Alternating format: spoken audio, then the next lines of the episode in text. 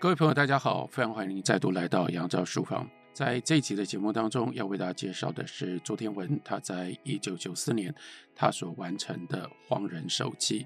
这部小说。它的来历稍微特别一点，那就是当时《中国时报》办了第一届的时报百万小说奖，那用一百万，在当时截止到现在，仍然是非常高额的奖金。只征求一部长篇小说，那像这样一种大张旗鼓的，尤其是以当时的第一大报的这样的一种地位，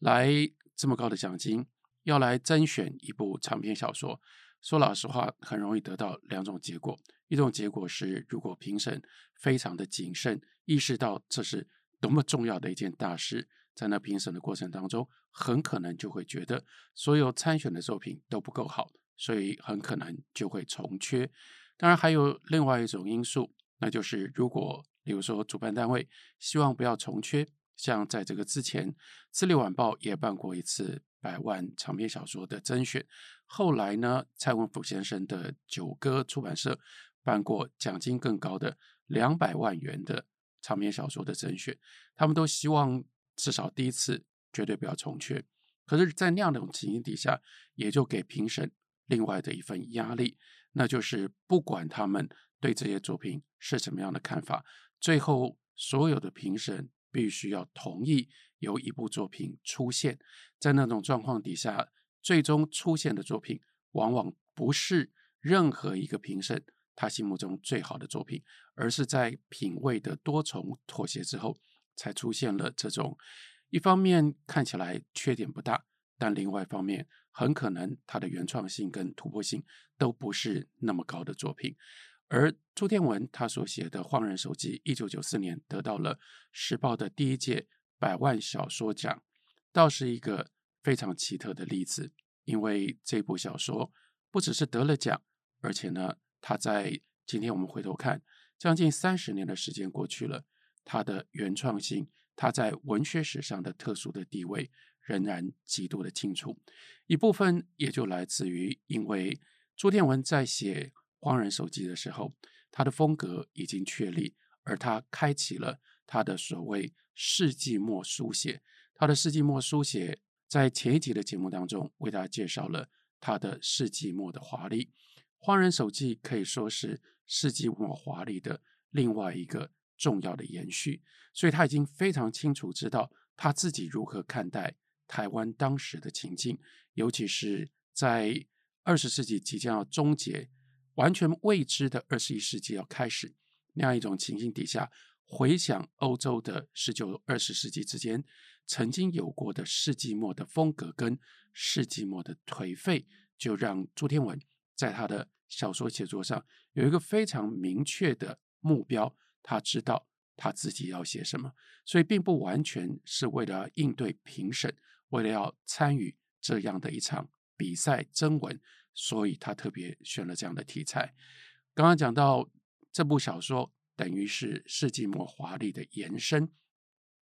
只不过这个延伸呢，在一个意义上面就更加的清楚了。这部小说开头的第一段，朱天文写的是：“这是颓废的年代，这是预言的年代，我与他牢牢的绑在一起，沉到。”最低最低了，关键的地方在于“颓废”这两个字，要如何呈现世纪末的颓废？那这个时候，朱天文从世纪末华丽当中那样一个模特青春早逝的时代，朝向叫更低更低的这样的一个情境前进，他给了我们更沉重的议题。这个沉重的议题基本上分成两个方面展现出来。一个是男同性恋的情欲，另外一个是当时被视为是不治之症、是绝症的艾滋病，或者那个时候翻译叫做爱死病 （AIDS）。我们看到朱天文，他当然自己不是一个男同志，他是一个异性恋的女作家。然而，他所写的《荒人手记》等于是一方面呼应从八零年代开始。台湾同志书写的这个潮流，另外一方面，他也开启了这个同志书写另外一个非常广大的风起云涌，新的领域、新的境界。但是刚刚讲到了，他自身不是同志，竟然写出了同志文学当中在台湾的重要关键经典作品。这件事情其实并不意外，也不是偶然，因为过去在台湾的文学的写作当中，关于同志他们的处境其实非常的艰难。那样一个相对保守，甚至接近在反共的意识形态底下，有那样一种高度反对情欲、高度类似于像清教严格规范那样的一种社会伦理道德气氛，那就不要说是同志，连一般牵涉到情欲，像郭良慧写《心锁》，当时就能够引发这么大的风暴，那就更不要讲。当他牵涉到同性的情欲、性爱，那就是让人觉得彻底的禁忌。许许多多的男同性恋者、女同性恋者，他们就只能够藏在柜子里面，他们没有什么出柜的机会。如果要写，用什么样方式记录跟书写自己的经验，在那个书写的过程当中，就必然因应他们跟这个社会之间的冲突局域。而使得他们写作的风格相对是阴暗的。例如说，在《换人手机》之前，白先勇写出了早期有《寂寞的十七岁》，后面有非常重要的长篇小说作品《镊子》。可是读《寂寞的十七岁》或者是《孽子》，我们一定会留下非常深刻的印象，那就是它的场景，还有那个场景所带来的非常阴森的感觉。那个场景是同性恋者当时他们经常齐聚的新公园，然后呢，那样一种气氛在《孽子》里面写得最为清楚明白，那是一个黑暗的国度，那是一个见不了白天的国度，那是一个藏在新公园围绕着那个莲花池旁边，等到夜晚降临了，有把握别人看不到的时候，这些人半像人，半像鬼。他们才在那里围绕着寻找跟自己同类的人，用这种方式来发泄他们的情欲，那是阴暗的书写。又例如说，林怀民，他早期二十岁左右，他曾经写过一篇中篇小说，标题叫做《安德烈纪德的冬天》，收在他后来的第一部小说集《变形红》里。可是林怀民后来，即使是他把他的另外一部小说作品《蝉》多次的出版重印，可是对于《变形红》，对于安德烈纪德的冬天，他都不愿意重新再把它拿出来。那有一部分，也就是那是在他出柜，让人家了解他的同性恋身份之前，他所写的非常隐晦关于男同性恋世界的描述，里面也都充满了那样一种。不可解的郁结，还有在那个郁结当中，人没有办法面对自己的情欲，没有办法让自己最深刻的感情公诸于世，所带来的深刻的痛苦。那因为自身曾经经历过这样一种阴暗，要他们把那种情欲当中相对比较光明或者是比较浪漫的部分书写出来，其实当然就有。他的阻隔或者是他的障碍，所以相对的，作为一个自身不是同志，但是呢，在他的身边周遭有非常亲近的男同志的朋友，从他们那里，他了解了他们那个世界里面的许多的细节。朱天文在写《荒人》，这个荒人之所以荒，有相当程度上来自于他们的性倾向。他对他们的性倾向的高度的同情，却又同时因为他自己受到这种非男同志身份的保护，他就反而相对可以比较自由。例如说，写出一个男性他如何意识到自己可能是一个男同性恋者，他爱的是男人，那样一种惊讶，而且呢带有浪漫色彩的。人生突破性的场景，在《荒人手记》开头没有多久，我们就看到了这样一段回忆。这个叙述者我写手记的这个人，他就说，考上大学的暑假，我们指的是他跟他的一位好友，两个人之间没有过真正的肉体关系，不过两个人都是男同志，尤其是他后来才知道自己的性倾向，而这个叫做姚的朋友，比他就更早已经了解到自己爱的是男人，那所以这是一个他被姚启发了而意识到自己情欲的重要的场景。他说：“我们骑一辆他家的铃木一百 CC 去十分瀑布玩，两人轮流载。瀑布区常有人烤肉，熏黑的岩壁左折右拐，爬过洞前，望见里头残窑砌眼。”很像史前人居，雄武的金狗毛撑开绝叶大伞，遮蔽了天空。数片阳光，数线树影，精灵般在林中皎洁嬉戏，忽而停在阿瑶发上，忽而飞过她脸颊，忽而扑过来盖住我的眼睫，使我目盲。我们越走越急促，斜下厚厚的腐叶踩出泡沫，叽叽叽作响。我们乱了脚步。他追我还是我追他，互相叠踏，迪帕马的窒息人的跟进，把我们逼到水边。这里指的是电影里面的那个经典的画面，那样一种动态跟随着人拍在后面那样的一种镜头。所以人回想的时候，好像就把自己曾经经历的，同时跳出来看到了像电影一般的镜头。无路可退，我一步跨出，跳上水中岩，定一定，再跳上一个石墩，再一个回头顾他，不料他几乎是踏着我的影子跟过来的，迫我弃地要出，同时两人落在前面的一块台石上，险险滑跤，扶持抓住，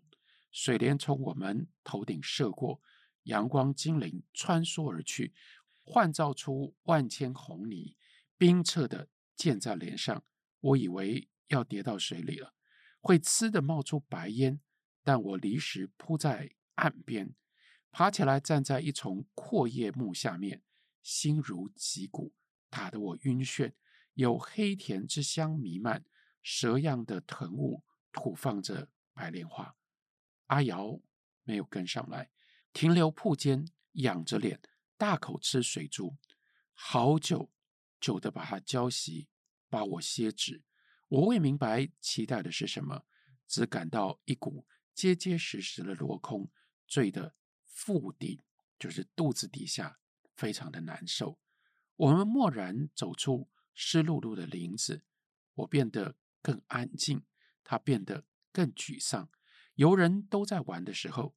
我们就草草撤回台北了。往后好长日子，我不断追忆，电光石火，一瞬间。阿瑶的鼻息压上我脸，可是他没有亲吻我，为什么？那一瞬间，我对同性所激起的强烈情绪吓坏了我自己，其惊怖无意天机泄露，我看到不该看的事实，迅即掩住，已经迟了。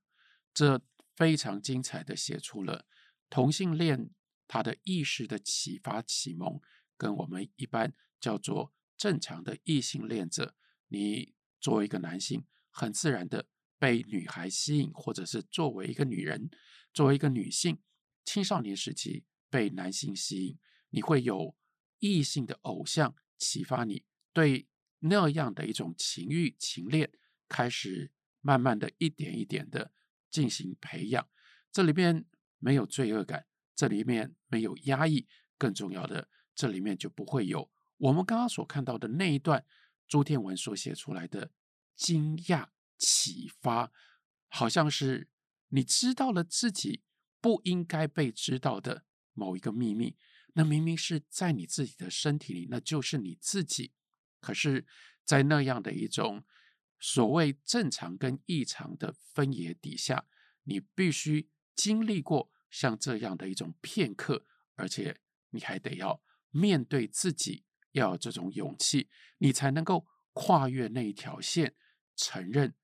让自己从原来正常的这一边跨到了异常的那一边。你必须接受自己不是正常的那样一种爱女人的男人，所以这是荒人的开端。因为有这样一种社会的压力，于是就使得男同志，其实同性恋者，或者我们可以说在异端、异常那边的人，他们跟正常人产生了另外一项不同的地方，他们被迫没有自然的情欲，所有的情欲能够在他的身体里面燃起那个热，燃起那样一种火，那都是他必须要去面对，他必须要去思考的。他不能够顺着他的情欲，因为所有的一切都在提醒他，都在告诉他说这是不应该有的。所以，因应这样的一种情境，这一路朱天文他在写作小说的过程当中，他所锻炼出来的文字，在这部小说里就得到了更贴切的一种表现，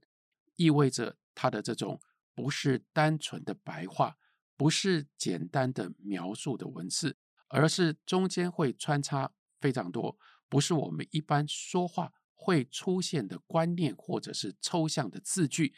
另外在字句的构造当中格外的浓密，于是就非常适合用来彰显、用来追索。像一个同志，当他面对自己的生命，有那么多的事情，几乎每一样事物、每一样细节，只要牵涉到情欲，对他来说都没有办法轻松以对。他们的那样一种体验就是如此的浓密，浓密的经验借由这种浓密的文字书写出来。更进一步的，既然他们所有的经验都不能够用表面的方式，就是如实的去予以记录，如实的予以传递，因此那样的一种叙述的过程当中，他必须要动用很多其他的观念、其他的助力，包括。其他不一样的，可能是来自于艺术，来自于哲学，或者是乃至于宗教、神学、迷信，各种不同的材料。这个时候，他必须要借由这么多的外力迂回的协助，他才有机会面对自己，看到真实的自己。朱天文在《荒人手记》当中的这种特殊的文字，我们可以。举这样一段例子，让大家可以感受一下。他描述叙述者我这个写手记的人，他回想他爱过的一个情人，叫做永吉。那永吉模仿给我看，模仿什么呢？模仿 Miles Davis 吹小号，Miles Davis 吹奏加了弱音器的小喇叭，仿佛对着麦克风吐纳，没有明确起因。起于恍惚不定的瞬间，又同样结于无所终之处。永吉背转了身去，Miles Davis 经常背对着观众吹，吹完独奏的部分就走下台了。永吉如入无人之境，随底下传上来的一荡奏乐，在那蔷薇蓬壁前忘我摇曳。他那好极了的节奏感，像跟音乐在欢爱。眼看他耳鬓厮磨就要到达时，忽又脱身依离而去，延荡愉悦，旋律好顺人地绕着他，依从他，再又来一回，似有若无的触吻，他亦迎接，亦推拒，而已让那轻触吻遍全身，把他松松拨弄开，把他弹棉絮般弹得松软又蓬高，而他仍不允。叫那亲吻有点急起来，似踩着没踩着，终至顺人所可依从的极限时，他就回转来，变得很循良，听天由命的任凭去。可这会儿旋律倒又不急了，引领他缓缓朝前去，摸索着，犹豫着，是吗？对吗？寻思着。然而他已嗅见真理的气味不远了。激动起来，是的，是的，就在前方，咫尺天涯。他超前跑过去，凌驾于节拍之上的急奏追随来。是啊，快到了，快到了。他们在真理逼人的光芒里热烈拥吻着。这段讲的是什么？这段既是情欲的模拟，同时讲的是一个人用他的身体的动作，在音乐当中跟音乐之间的关系。这就是朱天文非常特别的一种文字。这个文字不是一般的白话文，有一部分脱化自于中国的传统的小说，但还有另外一部分，那是有许多抽象异质的各种不同的字句、各种不同的词语夹混在其中。那在用这样的一种文字，《荒人手记》里，朱天文要写除了同性恋之外，另外一个在当时非常流行，我们不应该遗忘的沉重的主题，那就是 AIDS，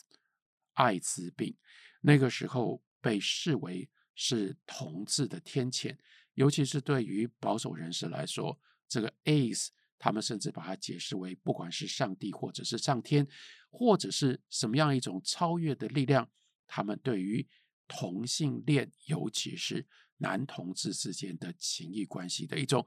彻底的惩罚，这个彻底的惩罚以死亡作为它的终结，因为艾滋病它传染这样的一种非常奇特的病毒，它是主要透过黏膜传染。那要透过黏膜传染，最重要的会最常见的它的传染的途径，那就是在性爱当中。尤其是男同志之间的性爱，因为没有那么好的这种防护，所以经常在性爱的过程当中，这个病毒就在性对象当中快速的蔓延开来。另外，跟同志的生活、跟同志的文化也不是完全没有关系的。艾滋病的另一个传染的途径是透过针筒注射，那通常会要注射，会反复使用针筒。都是因为注射毒品。对于男同志来说，他们活在这样一种社会制约压抑的情况底下，他们只要稍微得到了一点自由、社会宽松，在阴暗的角落里面，也很容易染上运用迷幻药、运用毒品的这种习惯。所以当时这是世纪末的恐怖的气氛，尤其男同志们，他们亲身感受到。死亡跟他的情欲是如此密切的结合在一起，死亡好像随时就是跟在他自己的情欲后面，只要他稍微放纵，稍微去追求、去享受他的情欲，背后立刻就有可能他会染上这世纪绝症——艾滋病。所以当时全世界的男同志，他们就除了原来。已经被社会所压抑、歧视的他们的性倾向的种种考验之外，又多加了这一层，绝对是排除不掉的阴影，在这个阴影底下去做他们的选择。如果你要继续追求放纵自己的情欲，你等于像是慢性自杀一样，因为你得到艾滋病，得到这样的一个绝症，再也没办法。恢复到正常的生活，只能够快速的一步一步迈向死亡，它的几率就越高。像是叙述者我，他就在这样的一种阴影底下，他做了不一样的选择。另外一种选择，那就是不然你就必须要放弃自己的欲望。当你放弃自己的欲望，然后你还看到，你也知道。你心里面，你的身体里有这样的需求，有这样的冲动，可是另外一边，你看到所有的这些冲动，它好像就在每一个层面，不，现在就不只是社会的层面，甚至在生物的层面，甚至在宿命的层面，它都没有合理性，没有合法性。于是，人对于自己的生命就产生了高度的怀疑。那还有一件事，你就不得不经常要遇到你所爱过的人，跟你同样在这个圈圈里面的人，他们得了艾滋病，这晴天霹雳般的消息，然后你不知道这艾滋病会在他的身体里面用什么样方式发作，用什么样方式发展，能够给他留有多少的时间，非常有可能，如果你自己没有染上艾滋病，艾滋病也不会放过你，因为你所认识的很有可能你爱过的人，你就必须要目睹看着他们在艾滋病的折磨底下，在你面前，在你身边走向死亡，而这走向死亡又不是一个自然的死亡，意味着绝大部分当时罹患艾滋病的人，他们都是在同性情欲上面仍然极度活跃的人，所以他们不是六十岁，不是七十岁，他们不是走入到了老年的阶段，他们往往三十岁甚至更年轻，是在这样的一种情形底下，他们的生命就有了这非常不自然的悲剧性的转折。前面讲到了阿瑶，